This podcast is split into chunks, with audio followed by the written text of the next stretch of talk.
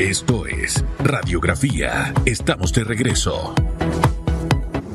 Había, se me ha abierto el apetito. Aquí Susan le está dando las instrucciones al héroe nacional de cómo debía cocinar. Me abrió el apetito. No Vamos es, a la no pregunta. es a él. Ah, no. No, él no Ah, es que cocina. él sabe cómo cocinar. Él no cocina, no sabe Vamos. cocinar. Empresarios recalcaron que sin el sector privado, los acuerdos en la mesa de diálogo serán contraproducentes para todos. ¿Usted qué opina? Use el hashtag radiografía. Hugo, aléjese de la mentira, que por eso es que muchos políticos están mal. Déjese de eso. No, yo creí que era el héroe nacional. No, señor, son las 8, 11 minutos de la Pica la mañana. cebolla, el ajo, no Yo qué, pensé que íbamos a tener aquí hoy a este super invitado, pero estamos por Zoom, pero no importa. El ex ministro de Desarrollo Agropecuario, el doctor Jorge Arango, ¿cómo está, doctor? ¿Cómo me le va? Hola. Muy buen día, Susan, Hugo, a todos allí en el estudio, a todos los radioescuchas y televidentes. Muchas gracias por tenerme en el programa. Oiga, se ve más Me joven. ¿Qué se Me hizo? encuentro acá en la finca de Volcán trabajando, como siempre, con bastante frío y desafortunadamente no lo puedo acompañar físicamente, pero pronto, cuando quieras, tú sabes que Radiografía ha estado siempre conmigo y por muchos años les tengo un gran aprecio. Ahí está la clave, el detalle de la eterna juventud, estar allá en Volcán.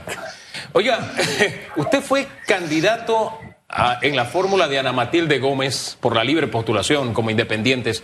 Este festival que ha habido de gente que renuncia a los partidos y está ahora como independiente, gente que sin renunciar es candidato independiente, gente de partidos que bueno, fracasaron los propios partidos, que no pudieron inscribir partidos que ahora son independientes. En fin, eh, eh, este, no sé, este rompecabezas de independientes, ¿cómo lo ve usted?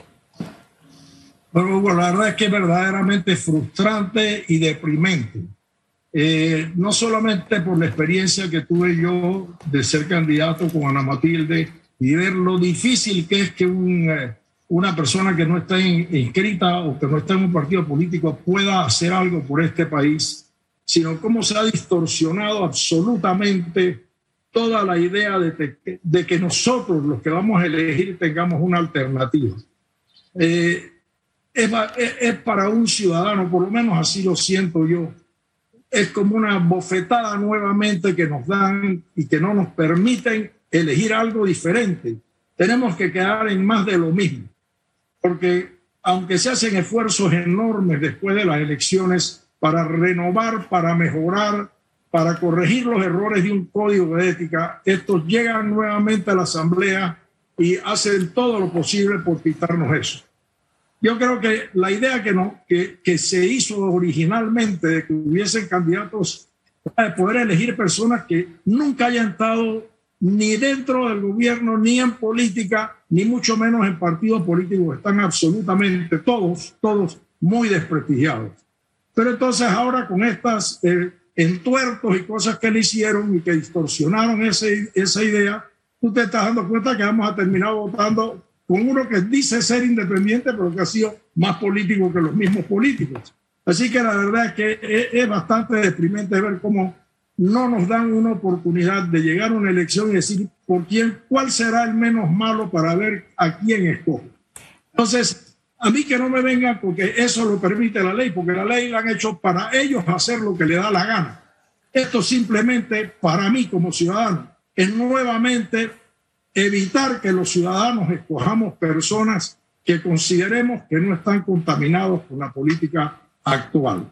Usted ha dado en el clavo, eh, han hecho la norma específicamente que les permita hacer todo este debarajuste que hemos visto. Y cómplices de ellos han sido los partidos políticos que estuvieron en esa mesa de reforma electoral. Aprobaron todo lo que está allí.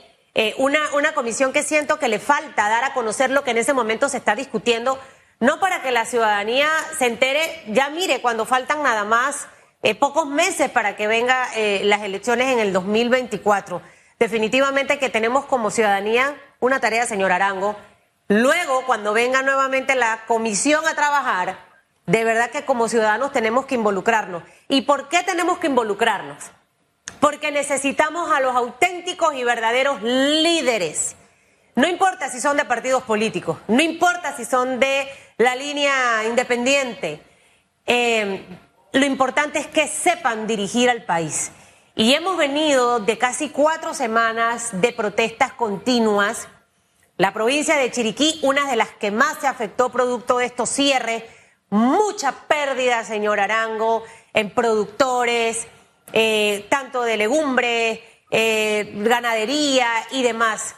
Y nos gustaría conocer eh, esa radiografía suya y quizás de algunos otros productores de las pérdidas que han tenido producto de estos cierres y cómo va a darse ese proceso de recuperación y si finalmente lo vamos a lograr este año.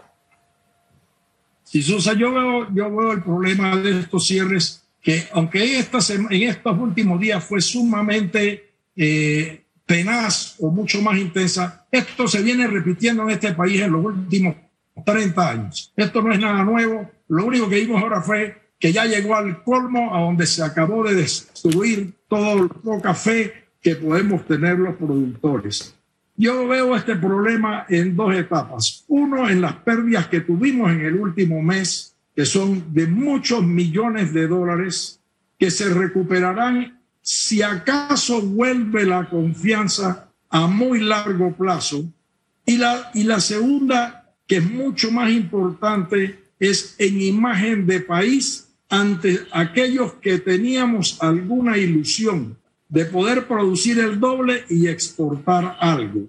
Porque los que estaban comprometidos ya en importar sus productos y quedaron mal con sus clientes afuera, puede estar segura que no les comprarán más nunca los daños de este tipo de, de actitud de protestar, con la cual yo creo que todos estamos de acuerdo que hay que protestar ante tantas cosas malas que están pasando, pero que sea perjudicando al país, yo creo que es una cosa nefasta, que no es de ahora, tiene muchos años y no, hay, no ha habido gobierno ni autoridad que pueda controlar que en este país la gran mayoría que somos los que creemos que podemos protestar sin perjudicar a los demás, nos veamos perjudicados por un grupejo de muy poca cantidad de personas, porque son muy pocos los que salen con este tipo de protesta y que probablemente no tengan ningún interés en mejorar las cosas, sino en crear la anarquía y el caos.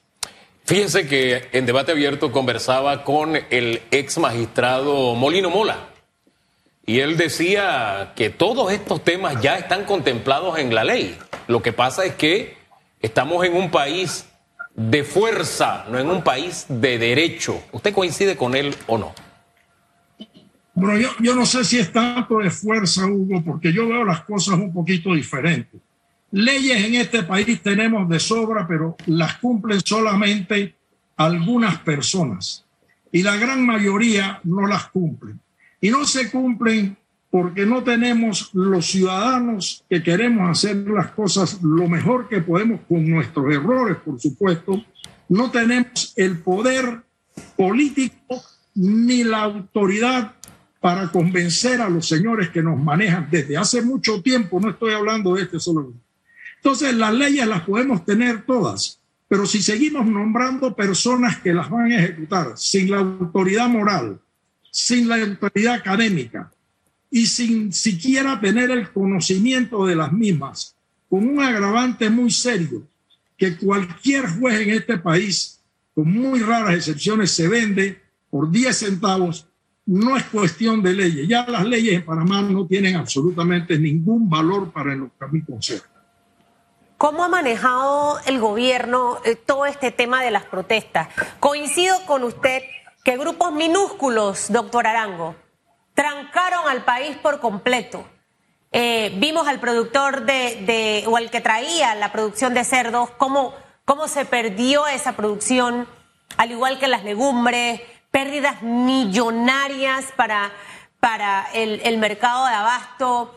Entran allí también los transportistas y es una cadena de personas que al final se vio afectada. Había puntos cerrados en Chiriquí, al menos cinco, en Veraguas, eh, en el área de Pacora también. Y definitivamente que todos tenemos derecho a protestar, pero también tenemos que respetar el derecho de las personas de poder transitar libremente.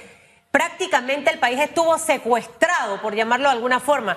Imagínense los niveles que hasta se cobraba para dejar pasar a mucha gente con su mercancía.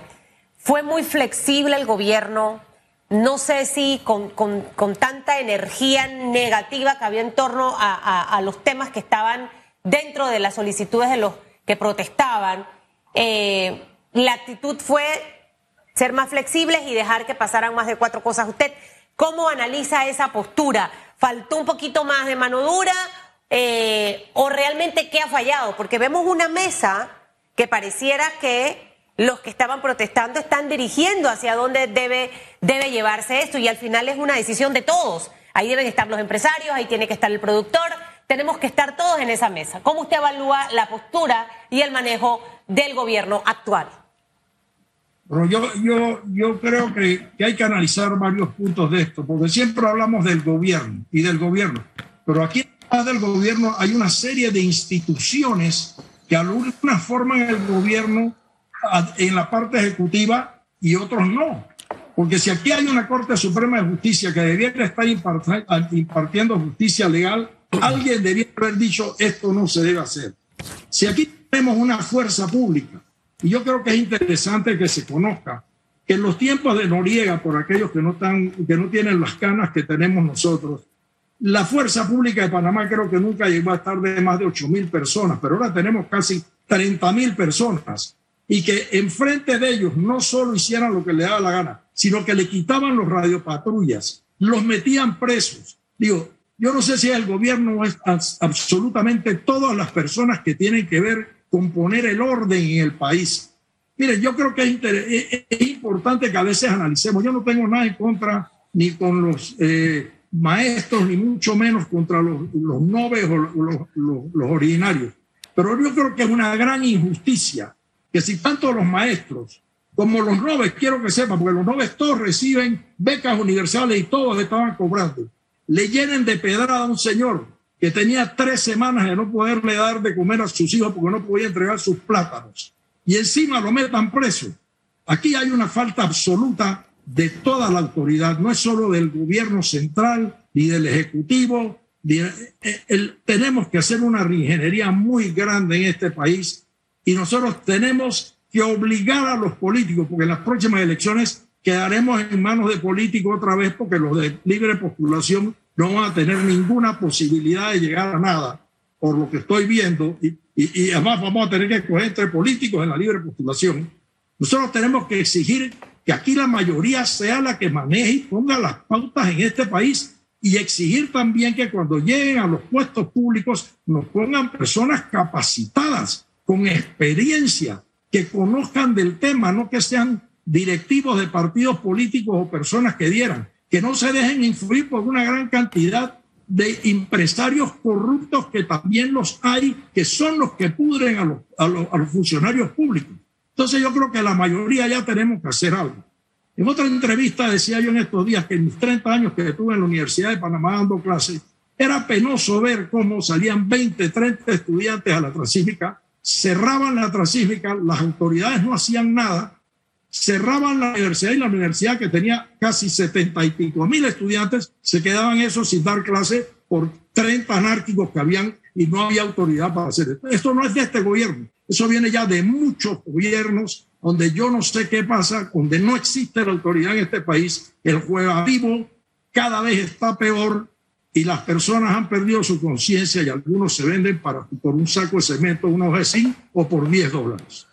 Eh, yo, quisiera volver a la primera parte de su respuesta porque eh, ha repetido el tema de los políticos que nos gobiernan y cómo los elegimos, etcétera, y que es de pro, problemas acumulados de gobierno en gobierno, etcétera.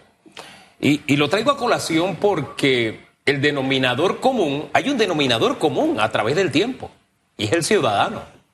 Es decir, hemos tenido gobiernos de diferentes partidos políticos, distintos presidentes, etcétera, pero al final el denominador común es el ciudadano. ¿Qué responsabilidad nos cabe a nosotros en elegir a quienes nos gobiernan? Me parece a mí que la responsabilidad es 100%. Es decir, como dice la Constitución, el poder está en manos del pueblo los que están allí no nos cayeron de Marte, los elegimos nosotros en la Asamblea, en la Presidencia, etcétera. Entonces, al final es un tema ciudadano, ¿no le parece? Yo creo que en, gran parte es exactamente lo que estás diciendo. Nosotros somos los responsables porque nos encanta criticar estas cosas, pero nadie sale a la luz pública a decirlas o a tratar de hacer algo. Y cuando tú tratas, como me pasó a mí, te cae el sistema y te van bloqueando para que no puedas hacer las cosas que tú crees que debes hacer. Pero en este momento, elegir personas idóneas se nos hace muy difícil con las reglas del juego que hay. Porque si tú tienes que tener una elección o tener un presidente, como nos ha pasado no solo en este caso, en varias veces, que con el 30% de los votos se, es el presidente del país, o tú tienes una gran cantidad de diputados que en sus comunidades ni siquiera sacaron los votos, pero se van con los medio cocientes y todas las reglas que han hecho para quedarse encaramados de todos modos. Si nosotros seguimos permitiendo que aquí haya reelección en la Asamblea Nacional o en la o en los puestos de dirección de mando de este país. ¿Qué quiere decir? Que a lo mejor vamos a sacrificar a algunos buenos diputados, pero la gran mayoría se va a tener que ir de ahí y ese va a ser el costo que vamos a tener que pagar para ir adesentando este país. Pero como bien dices tú, los gobiernos se merecen los gobernantes que nosotros dejamos los ciudadanos que tengamos. Necesitamos escoger bien en el 2024 Veremos qué ocurre en esta carrera de 35 eh, postulados para el tema de, la, libre postulación, señor Arango. Y, usted ha mencionado algo fundamental. Nos conformamos con una bolsa de comida, nos conformamos con los materiales para hacer la casita y que ni siquiera le dan la cantidad que es, le dan un poquito y usted, por eso que usted ve las casas que no quedan nunca terminadas completamente. Eh, es como que al final usted se presta para que le den las obras. Eh, y obviamente la mayoría de las cosas van destinadas hacia, hacia otra área. Necesitamos exigir a esos líderes que van a optar por ir a la presidencia de cosas más tangibles. ¿Cómo vamos a generar empleo en este país? ¿Cómo vamos a, bajar ese nivel de desempleo? ¿Cuáles son los proyectos de inversión que va a gestionar el Estado? ¿Cuáles son esos planes para atraer inversión extranjera? La educación, por ejemplo. Eh, y lo que a mí me preocupa es que pareciera que dentro de los grupos de productores, de los maestros, de los trabajadores, eh, siempre está ese, ese, ese, espíritu como que de, controversia y también de obstaculizar el trabajo que hacen los gobiernos, porque el gobierno tiene mucha de la culpa, pero también esos grupos cómo los, los, educadores prácticamente han manipulado todo esto y veíamos que en enero van a ser las graduaciones, imagínese, doctor Arango, cuando muchas universidades ya en enero están en los cursos de verano y demás. O sea, siento que nos hemos dejado en realidad que, que el poder de decisión venga básicamente de estos grupos que muchas veces tienen doble agenda. Usted se sentó muchas veces con los productores, de repente estaban aquí, acordaban una cosa y cuando acuerda era otra. Eh, ¿Sabe? ese estilo ya también hay que dejarlo, porque el gobierno bien comete sus errores. ¿Y nosotros qué hacemos?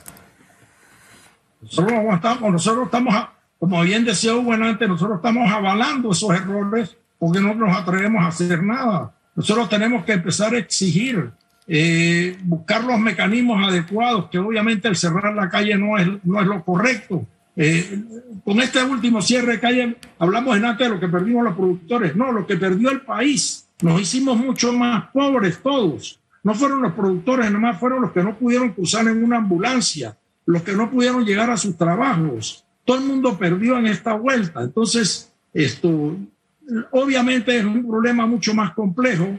A veces, y, tenemos que traer las mejores cabezas a que se sienten a pensar en esto, pero tenemos que exigir y tenemos que corregir también dentro de los grupos de mayor poder económico, que son muchas veces los que se prestan para estas cosas. Yo no estoy aquí defendiendo a nadie, yo estoy hablando de que todos tenemos una culpa, pero mientras nosotros, Susan, todos los ciudadanos, incluyendo los políticos, incluyendo, no reconozcamos que tenemos una cuota de, lo que está pasando, va a ser imposible. Esto es como el borracho que dice, no es que yo nada más tomo socialmente, y ya cuando está alcoholizado totalmente no le importa con nada, ya esto nos están llevando.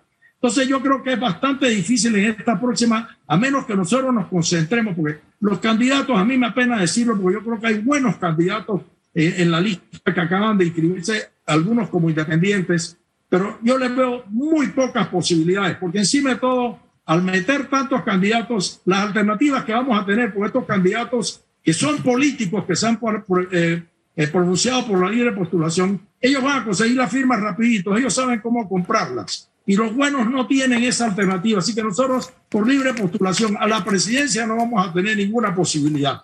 Sin embargo, para diputados yo creo que vamos a tener mucho más posibilidades. Y yo sí creo que es mucho más importante en este momento hacer cambios significativos en la Asamblea Nacional que en, la misma, en el mismo Poder Ejecutivo. Entonces yo creo que tenemos que concentrarnos en que la Asamblea, que es la que está manejando el país en los últimos 15 años, por lo menos en una forma muy beligerante, sea la que tiene que empezar con el cambio para no llegar a un cambio drástico donde grupos minoritarios con agendas internacionales bastante claras y abiertamente dichas vengan a destruir este país como algunos países vecinos han sido destruidos, porque el ciudadano llega a de tal manera que empieza a decir cualquier cosa es menos mala y eso tampoco es correcto. Gracias por todas esas reflexiones, señor Arango, y siga usted disfrutando de mi tierra. Qué rico está mándenos, allá. Mándenos fresa. Mándenos fresa. O cafecito, usted es productor de café, no sé. No, yo, a mí no me mande café, que yo no tomo café. Mándele a fama mía. Sí. Gracias. Bueno, ahí se, la, señal se cayó tristemente, ¿no? Pero. Creo que fue interesante escucharlo esta mañana y, y, ojalá que nos deje esa referencia, Hugo, de aquí al 2024. En realidad sí creo que los de libre postulación en, el, en la posición de presidencia de la República, esto, va a estar, esto va a estar interesante, pero va a ser muy complicado lo decía Lombana hace mucho tiempo. Por esa razón fue que optó por irse a construir un partido porque veía venir lo que iba a pasar. Hombre, porque ahí se dejó la rejilla abierta para meterse los políticos. Así es.